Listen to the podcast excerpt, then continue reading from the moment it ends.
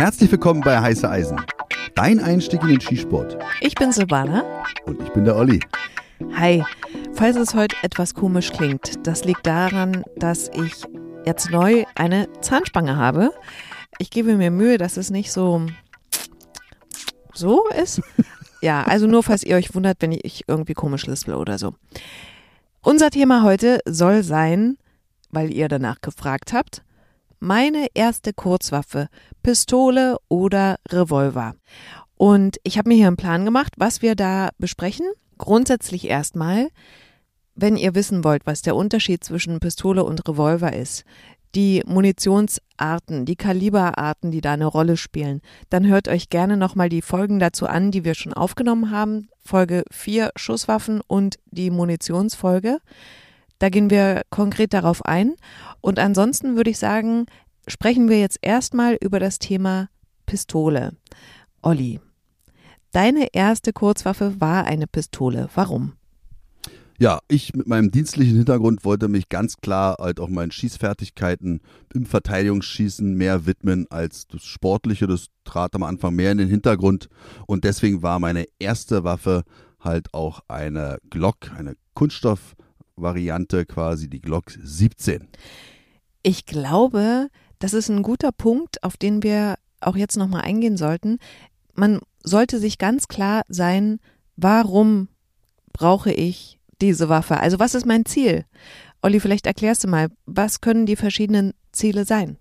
Ja, wie gesagt, also Verteidigungsschießen äh, war es ja bei mir und das ist natürlich nur möglich in Deutschland, wenn man den nötigen Hintergrund hat, Militär, Polizei, was auch immer. Und da wir halt sehr wenig damals, also vor elf Jahren war das geschossen haben bei der Berliner Polizei, habe ich da halt versucht, meine Fertigkeiten zu verbessern, wie gesagt. Und das kannst du halt mit so einer in dienstlich Verwendung stehender Waffe kannst du das hervorragend trainieren. Und wenn deine Ziele, und die kamen dann natürlich bei mir dann auch immer mhm. mehr auf die sportliche Ebene, ich wollte halt Erfolge erzielen im Präzisionsschießen, aber auch im dynamischen Skisport, im IPSC. Und da musst du dann auch wieder umswitchen. Da brauchst du dann halt auch dann das passende Sportgerät. Das sind dann mitunter meistens dann auch schwerere Waffen, das heißt also Ganzstahlvarianten, vielleicht dann halt auch mit einem außenliegenden Hammer, also nicht so wie die Glock mit einem innenliegenden Schlagstift, also ein Striker-System, sondern da hast du halt so einen außenliegenden Spannhebel und die unterscheiden sich schon komplett voneinander. Man muss halt schon wissen, was möchte man erreichen, was für Ziele hat man und dementsprechend wird dann halt auch die Wahl der Waffe dann aussehen. Ich will mal kurz da noch hinzufügen, ein Ziel kann ja auch sein, weder Wettkämpfe zu gewinnen, noch sich für die Arbeit eben sozusagen zu verbessern, sondern ein Ziel kann ja auch sein, dass ich dieses Meditative nutzen möchte, ne? dass ich zum Training gehe und immer nur dieses, wenn ich Präzision zum Beispiel übe, mich fokussieren auf diesen Punkt, ihr wisst, das ist eigentlich mein Ding, Ausgleich finden, Gedanken abschalten können, das kann ja auch ein Ziel sein. Und da müsst ihr euch die Frage stellen, brauche ich dann ein Sportgerät, das über 3000 Euro kostet, wenn ich nur das möchte.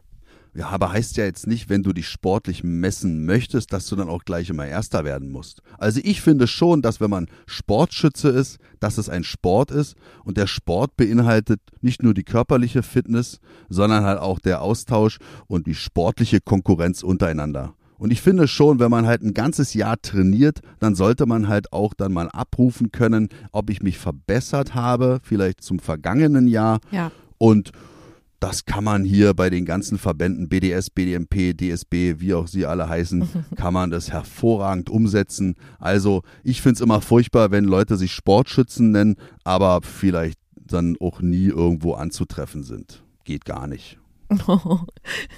das ist lustig, dass du das jetzt sagst, weil wir haben ja jemanden in der Heiße Eisen Crew, der sagt, oh nee, so Wettkämpfe, da habe ich eigentlich jetzt nicht so Bock drauf. Wer? Warte kurz, wir haben ihnen Pseudonyme gegeben. Chong Li. Äh, lass mich kurz gucken. Chong Li? Nee, der, der, der macht schon mit. Ja, ja, du. Also nicht nur bei Bloodsport, sondern auch bei den sportlichen äh, Schießdisziplinen werden wir ihn wiederfinden. Aber dazu kommen wir noch am Ende. Auf jeden Fall. Ein anderer Aspekt, den ihr euch überlegen solltet bei der Pistole, ist ja, also sowieso bei jedem Sportgerät, der Preis. Ich glaube, im Vergleich Pistole, Revolver kann man bei der Pistole mehr sparen, richtig? Das ist absolut richtig. Es gibt keinen Revolver, der noch auf der Welt in dienstlicher Verwendung ist. Dementsprechend wird die Stückzahl in der Revolverfertigung immer geringer sein als zum Beispiel hier in Deutsch Wagram oder wo Glock herkommt. Da, ähm, Was ist Deutsch Wagram? Das ist, glaube ich, ein Ort in Österreich, wo die Firma Glock ansässig Ach, ist. Quatsch, ja, echt? Ja, ja, ich glaube, das heißt. Das, die, die, die ich habe jetzt gedacht, du hast, mit das, du hast dir das ausgedacht. ich wollte auch nur sagen, wir richtig den Schlaumeier wieder raushängen lassen. Nein, aber das halt in so einer, das halt, wenn halt eine Stückzahl von mehreren Millionen in den letzten 30 Jahren hergestellt wurden, ich glaube 10 Millionen haben die bisher schon hergestellt für eine dienstliche Verwendung, dann fällt immer hinten auch was für den Sportschützen bei ab. Beim Revolver ist es so, dass der Smith Wesson beispielsweise viel, eine viel geringere Produktionszahl hat als die Firma Glock. Dementsprechend wird ein Revolver immer teurer sein als jetzt eine, so eine Polymerwaffe. Ich wollte gerade sagen, das liegt doch auch am Material das aus liegt dem. auch am Material, ja. natürlich. Ja, und da ist natürlich eine Polymerwaffe günstiger als eine Ganzstahlwaffe. Sag mal, was ist denn so die Preisspanne? Nur einmal kurz? Na, wir sagen jetzt mal, eine Glock 17 nehmen wir mal 650, 600 Euro mhm. und ein Smith Wesson Revolver 686, der ist im Kaliber 357 Magnum, also 357, der fängt so an bei 1200. Das heißt also das Doppelte. Okay. Was spricht jetzt noch für eine Pistole als Erstwaffe, was das Handling angeht oder die Reinigung?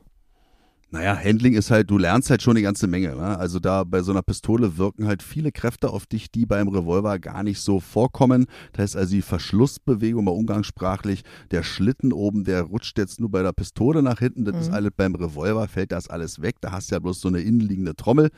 Und das sind halt Sachen, die du als Schütze, als angehender Schütze dann halt auch erstmal bewältigen musst. Okay? Mhm. Und wenn du jetzt von Handling sprichst, da nehme ich dann halt natürlich auch das Holstern. Beim dynamischen Schießen ist es ja so, also das Holstern, aus dem Holster arbeiten, in das Holster arbeiten, das kommt auch dazu. Und du hast da schon echt zu tun als Pistolenschütze. Du musst viel mehr Sachen beachten. Alle Revolverschützen werden jetzt aufschreien, mhm. aber äh, es ist einfach so. Beim Revolver ist dann schon, wenn wir von Handling sprechen, eher vielleicht das Abzugsverhalten eher im Vordergrund und ähm, macht die Sache leichter. Deswegen würde ich auch immer jedem angehenden Schützen empfehlen, lasst die Revolverdisziplin nicht links liegen, beschäftigt euch auch damit. Ich würde nur sagen, da kommen wir direkt mal zum äh, Revolver explizit. Was spricht denn für einen Revolver als erster Kurzwaffe? Sieht erstmal richtig geil aus. Mhm. Und dann ist es so, also bei mir ganz klar auch eine technische Begeisterung. Also ich finde das Ding hammermäßig, so wie das so ganz simpel halt aufgebaut ist. Und was natürlich auch entscheidend ist, Revolver haben auch meistens sportlich eine längere Lauflänge dann. Das heißt also, sie sind bis meistens auch immer 6 Zoll Varianten, findest du immer auf einer Schießbahn. Das ist natürlich cool, ja. Das äh, Projektil kann sich da im Lauf länger entfalten, hat eine viel strukturierte äh, Flugbahn als jetzt vielleicht aus einer kürzeren äh, Waffe. Heißt, die Treffgenauigkeit Absolut, ist besser? Absolut, ganz klar, okay. viel besser. Und deine äh, Visierlinie jetzt quasi der Abstand zwischen Kimme, Korn ist dann auch länger, macht das Zielen dann viel leichter, ist halt auch entscheidender Vorteil. Das sind so Sachen und natürlich, was ich gerade sagte, dass ein Revolver nie das Bestreben hat, so nach hinten zu wirken. Also der wird natürlich, klar, einen Hochschlag wird es geben, gerade bei stärkeren Kalibern. In Revolvern findet man oftmals stärkere Kaliber, 44er, 357er und so, die machen natürlich schon ordentlich, äh, die geben schon ordentlich Druck ab. Aber die Kräfte entweichen dann eher nach links oder nach rechts. Es ist also für den Schützen viel leichter, einen Revolver sauber zu bedienen als eine Pistole. Mhm. Und da will ich mal noch dazu sagen, es gibt ja auch 22er Revolver. Also die dann eben nicht so stark wirken. Und auch damit kann man bei Wettkämpfen antreten. Und wenn man einen Revolver gerne möchte, dann kann man sich ja auch einen in einem kleineren Kaliber kaufen. Nicht nur die, die richtig einen Wumms haben. Ja, absolut. Ähm, spricht überhaupt preislich irgendwas für einen Revolver? Ja, was heißt preislich? Also es heißt ja nicht, dass wenn das teurer ist, das Sportgerät, dass es halt dann auch nicht vernünftig ist. Mhm. Ja, das ist halt ein in, Perfektion hergestelltes äh, Sportgerät. Und das hat halt dann auch seinen Preis. Mhm. Und jetzt so eine Kunststoffwaffe, halt hier so eine Glock oder so eine SFP 9 oder wie sie alle heißen, super geil, kann ich jedem nur empfehlen. Aber das sind halt wirklich Äpfel und Birnen. Braucht mhm. man nicht miteinander zu vergleichen. Der Sport bringt auf jeden Fall halt auch eine Belastung im Gold im Geldbeutel mit sich. Goldbeutel ist natürlich ein geiler Versprecher. Okay, also ein bisschen Kohle müsst ihr schon haben, wisst ihr ja auch selber. Und die anderen gehen halt laufen, ne? Und sag mal, vom Handling, davon hast du gerade schon gesprochen, aber spricht irgendwas von der Reinigung zum Beispiel für den Revolver? Ähm, eigentlich nicht. Also das ist Okay. schon, das ist schon ganz schön umfangreich. Also wenn du Mhm. viele Schuss abgibst, ich nehme mal den Smith Wesson 686. Der ist ja im Kaliber 357 Magnum oder 38 Spezial. 38 Spezial ist die kleinere Patrone. Du kannst aber auch die kleinere Patrone in die Trommel laden und kannst diese natürlich auch abfeuern. Aber die Pulverrückstände, die sammeln sich alle in der Kammer. Weil ja so eine Art Luft entsteht, ne? Weil es nicht komplett abschließt wahrscheinlich. Naja, also die Trommel ist ja so lang, wie die Patrone lang ist. Mhm. Das heißt also, die 357er passt da genau rein, die schließt super ab. Mhm. Die Trommel ist ja das Patronenlager beim Ja. Revolver. Und wenn jetzt eine kürzere Patrone da reingesetzt wird, die vom Umfang, vom Durchmesser gleich ist, die nimmt halt dann vielleicht bloß drei Viertel der Ah, Kammer verstehe. in Anspruch. Und wenn da die Gase dann, also die Verbrennungsrückstände sich absetzen Mhm. und du beim nächsten Mal wieder eine 357er da reinlädst, dann merkst du das schon, die passt nicht so richtig rein. Mhm. Und da musst du schon vorsichtig sein, wenn das passiert.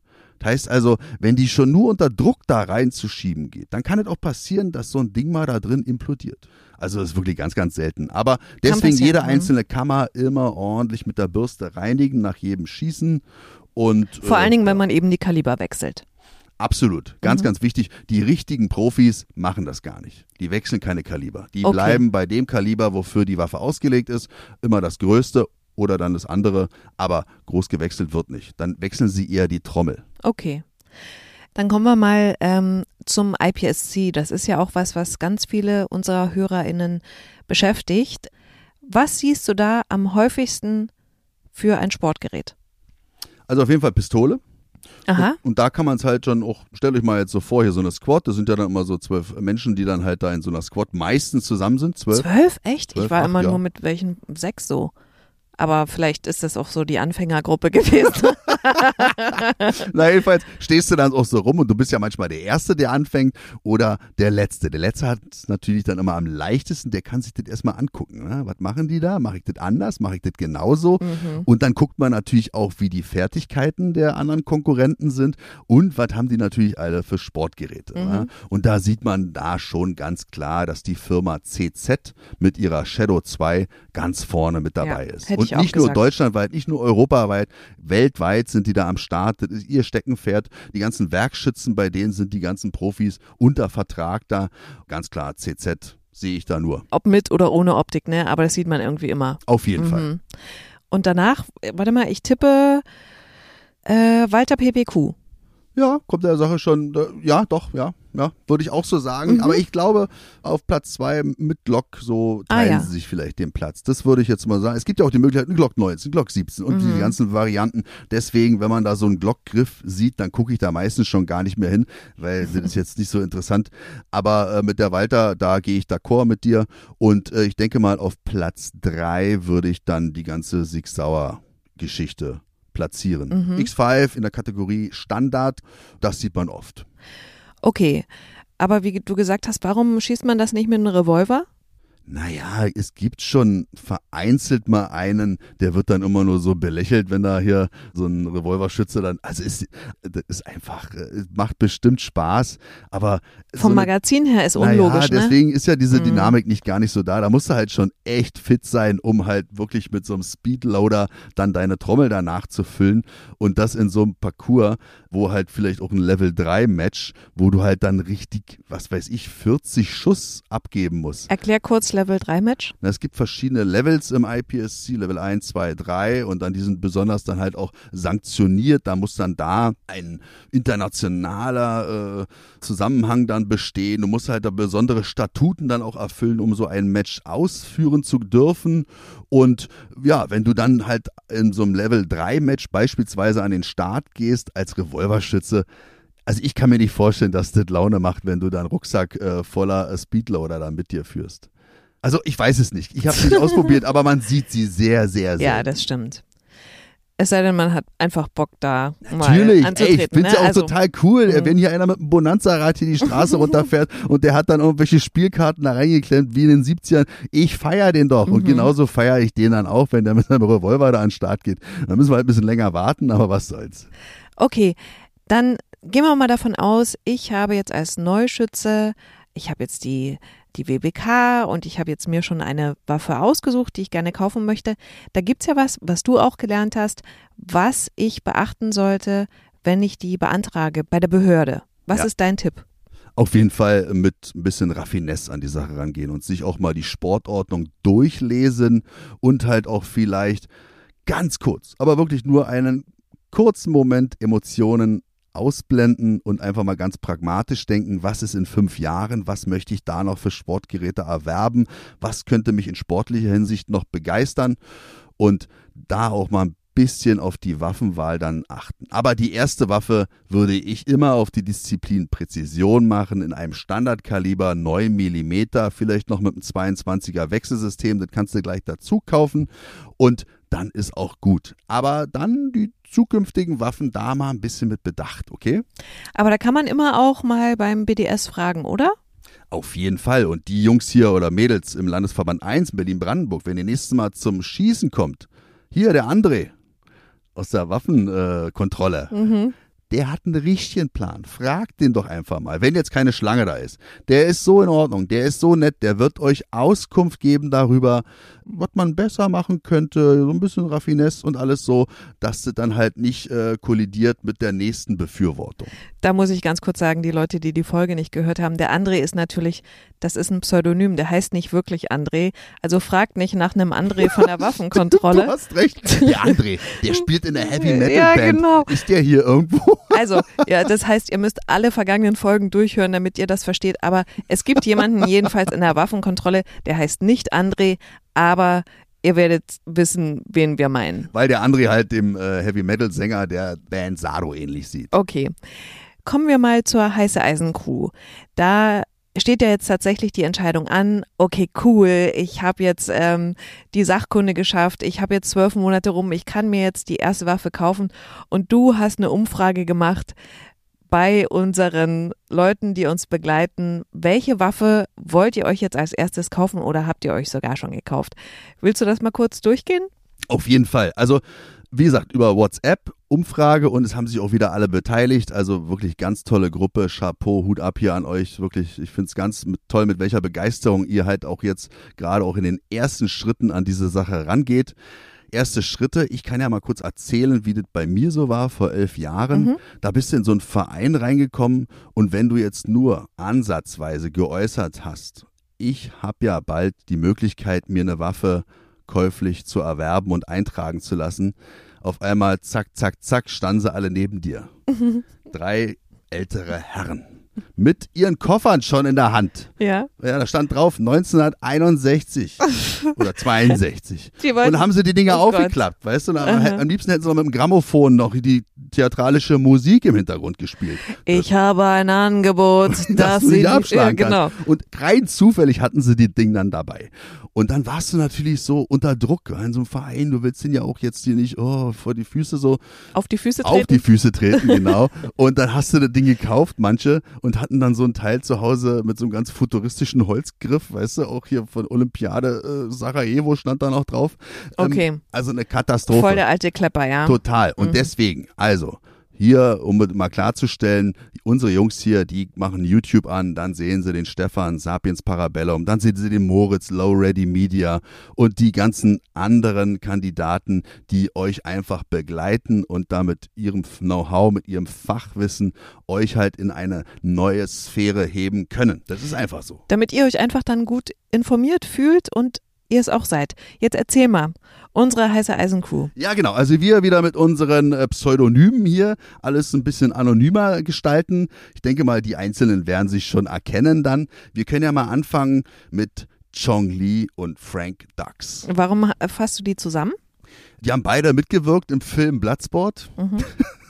Das natürlich kenne ich in- und auswendig, ihr natürlich. wisst. Also ist ja ganz klar. Also äh, oder ja, egal. Nicht. Jedenfalls die beiden unabhängig voneinander. Der eine ist beim Zoll, der andere ist bei der Polizei. Mhm. Für die steht im Vordergrund das Verteidigungsschießen, ihre Schießfertigkeiten im Hinblick auf die dienstliche Verwendung, da wollen sie sich verbessern. Das ist ihr Ansporn. Aber natürlich, wir schleppen die natürlich halt auch zu allen sportlichen Disziplinen dann mit. Mhm. Wer Sportschütze ist, muss sich auch der sportlichen Herausforderung stellen. Wenigstens ah, in einem Wettbewerb. Genau, auf jeden Fall. Und es ist ja auch von Vorteil, erstens mal, unterstützt man den Verband, auch ja. finanziell.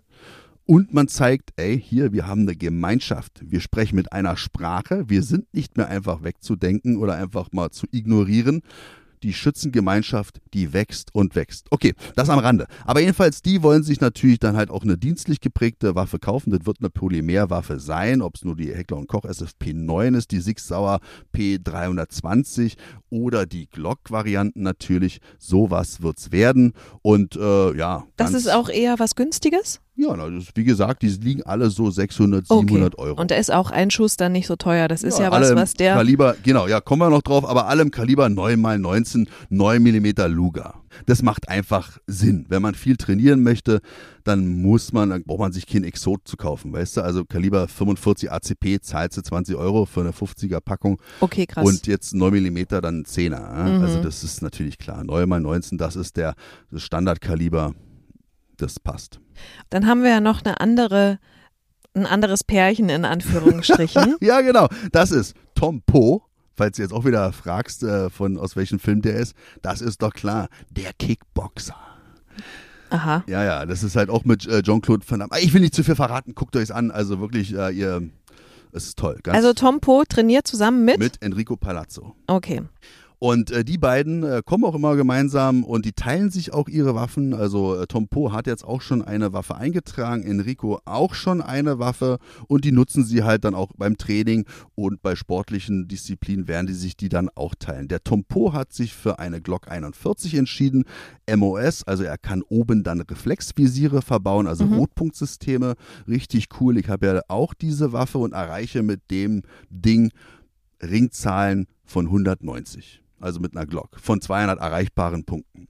Und das ist schon eine ganz hervorragende Sportwaffe. Ist natürlich eine Glock, aber hat eine längere Lauflänge und im Kaliber 45 ACP macht sich beim sportlichen Schießen auch bezahlt, wenn da vorne natürlich ein fettes Loch ist. Mhm. Dann kannst du schon mal eher eine 9 oder eine 10 ankratzen als vielleicht mit einem Kleinkaliber.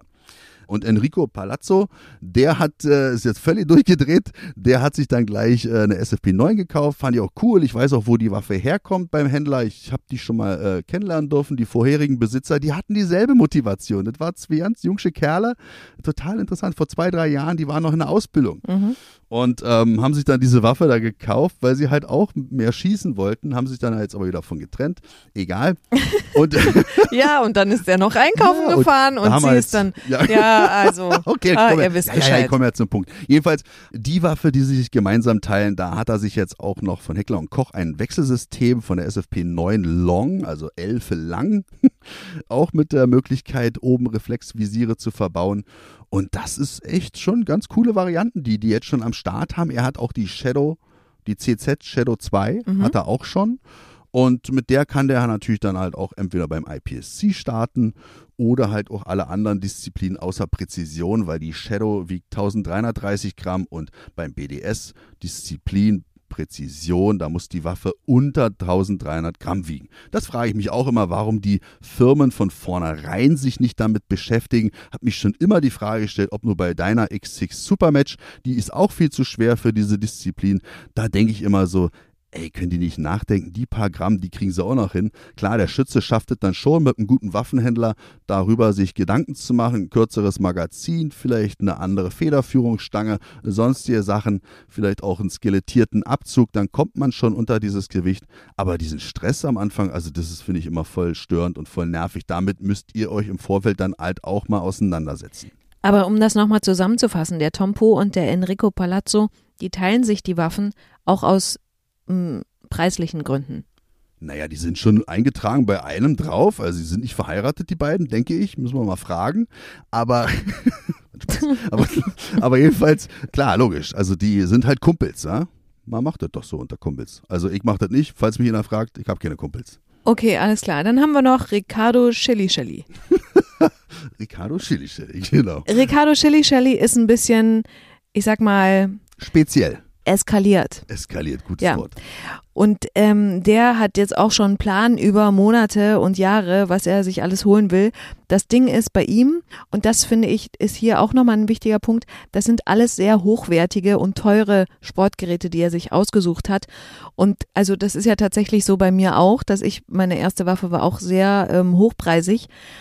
Und der eine kann sich das leisten, der andere nicht. Aber da auch wieder, um auf den Punkt zu kommen, ist, überlegt euch, was euer Ziel ist.